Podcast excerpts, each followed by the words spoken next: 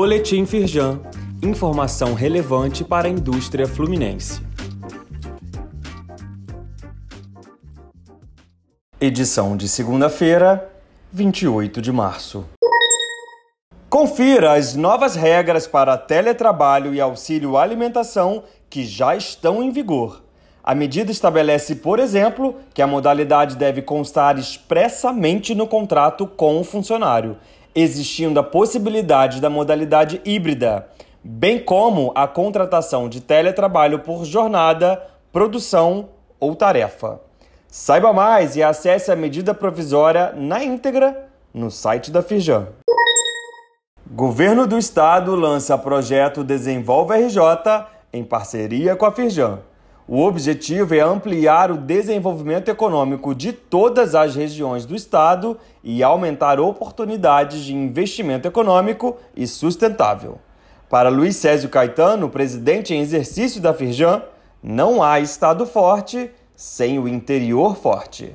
Leia mais no site da Firjan. Implantação da tecnologia 5G no estado é acompanhada por novo grupo de trabalho que une Firjan e Associação Comercial do Rio de Janeiro.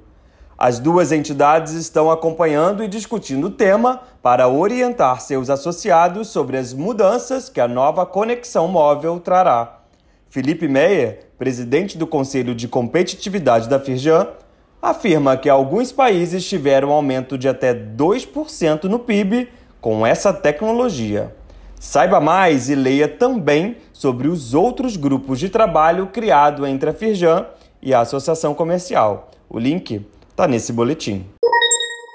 Informe Legislativo Estadual desta semana mostra que a LERJ discutirá projeto de lei que regulamenta a autocomposição e a atuação da Câmara Administrativa de Resolução de Controvérsias.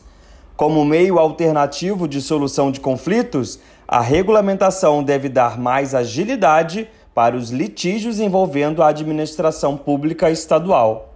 E na quinta, dia 31, será discutido um projeto de lei que veda a cobrança de preços mais elevados em pedágios nos fins de semana e feriados. Acesse o informe na íntegra no link disponível aqui neste boletim. Saiba mais sobre essas e outras ações em nosso site www.firjan.com.br e acompanhe o perfil da Firjan nas redes sociais.